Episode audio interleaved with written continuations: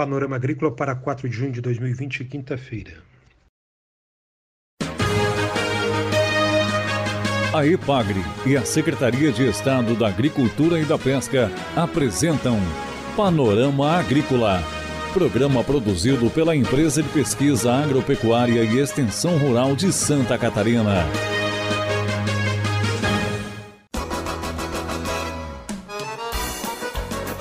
Quinta-feira de lua crescente, este é o Panorama Agrícola de 4 de junho para você, amigo ouvinte. Na mesa de som está o Eduardo Maier e o ditado de hoje é Camarão que dorme, a onda leva. Confira os destaques do Panorama Agrícola desta quinta-feira, a estiagem e o impacto dela sobre a cultura da maçã. A venda de produtos orgânicos no sul de Santa Catarina durante a pandemia. IEPAGRE lança boletim didático sobre a qualidade do mel, boas práticas de produção e extração. Dica do dia. Cuide-se, se puder, fique em casa, evite aglomerações, use máscara e tenha mais saúde. É hora das notícias. No noticiário de hoje, nós vamos ouvir na voz da agricultura Loiva Perdona como está a venda, a comercialização de orgânicos em Criciúma durante a pandemia.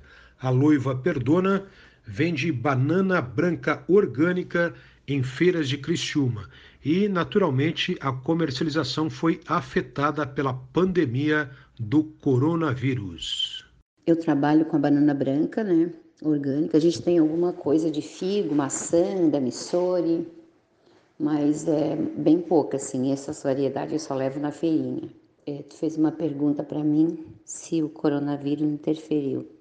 As nossas entregas no mercado convencional ali está acontecendo normal, mas não sou eu que estou fazendo, não é o meu filho, né? Porque ele não é do grupo de risco e eu sou. Tenho um probleminha no coração, então não estou fazendo.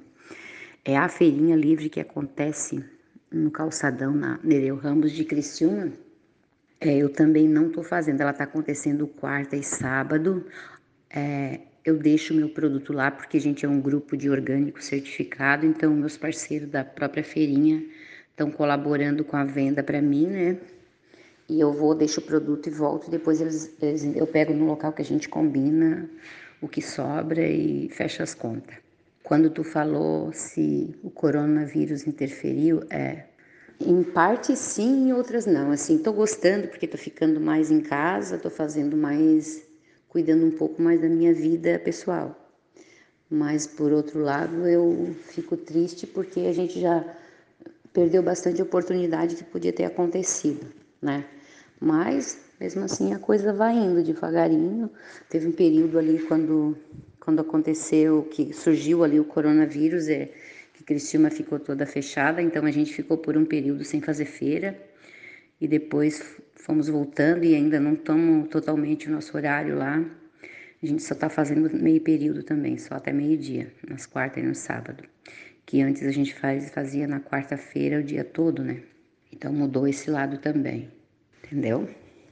Essa agricultura de Criciúma Grupo de Orgânicos Loiva Perdona.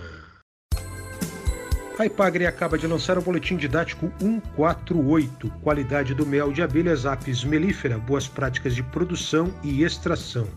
Organizadores Ana Carolina de Oliveira Costa, da UFSC, Ivanir Sela e Rodrigo Diria da Cunha, da Divisão de Estudos Apícolas da Ipagre.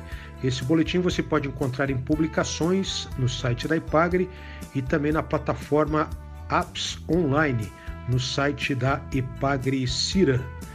Esse boletim didático da apicultura, da qualidade do mel e de boas práticas de fabricação e extração, contém fatores que determinam as características do mel, cor, sabor e aroma, viscosidade, cristalização, validação, parâmetros de identidade e qualidade, composição e propriedades para a saúde e também boas práticas na produção apícola, caixas, padronização, localização e instalação do apiário, cobertura das caixas, sanidade das abelhas, alimentação suplementar e boas práticas na colheita do mel e no transporte dos favos, indumentária apícola, utensílios, uso da fumaça, seleção dos favos. Também contém boas práticas na extração do mel, casa de extração, localização, máquina desoperculadora, balde para transbordo do mel e muito mais informações para você. Boletim Didático 148 Qualidade do Mel. Confira a entrevista de hoje. Na entrevista desta quinta-feira, vamos conversar com o pesquisador da Ipagre-Ciran, Gabriel Leite. Ele fala sobre eh, a estiagem São Joaquim e Fraiburgo e o impacto da estiagem na cultura da maçã. Santa Catarina passa por um período de estiagem muito longo. Há mais de um ano temos tendo precipitações abaixo da média histórica. Segundo a Ipagre-Ciran, de junho de 2019 até abril desse ano, de modo geral, o déficit de chuvas acumulado no estado fica entre 500 e 700 milímetros.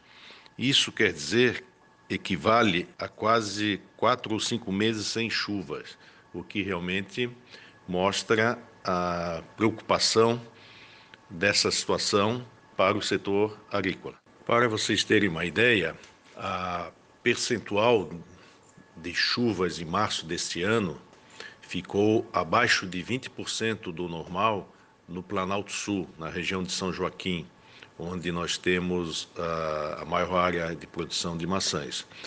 Enquanto que em todo o resto do Planalto e oeste de Santa Catarina, também tivemos chuvas bem abaixo do que é esperado, ficando entre 20% e 40% dessa média.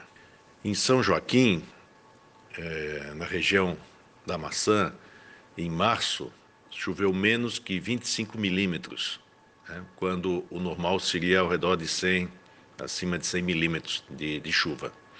Enquanto que na região uh, de Fraiburgo, também outra região importante na produção da maçã, essa quantidade de chuva ficou abaixo de 50 milímetros, ou seja, realmente uma situação uh, preocupante para os produtores.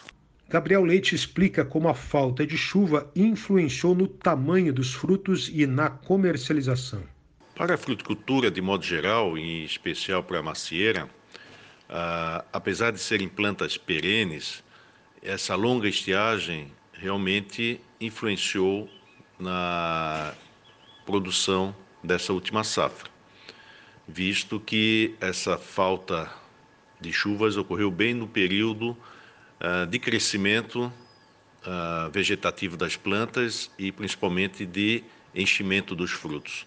Para uh, a maçã, né, as perdas chegaram nesse ano em torno de 19 a 20% da produção, mas principalmente em termos de tamanho da fruta, né?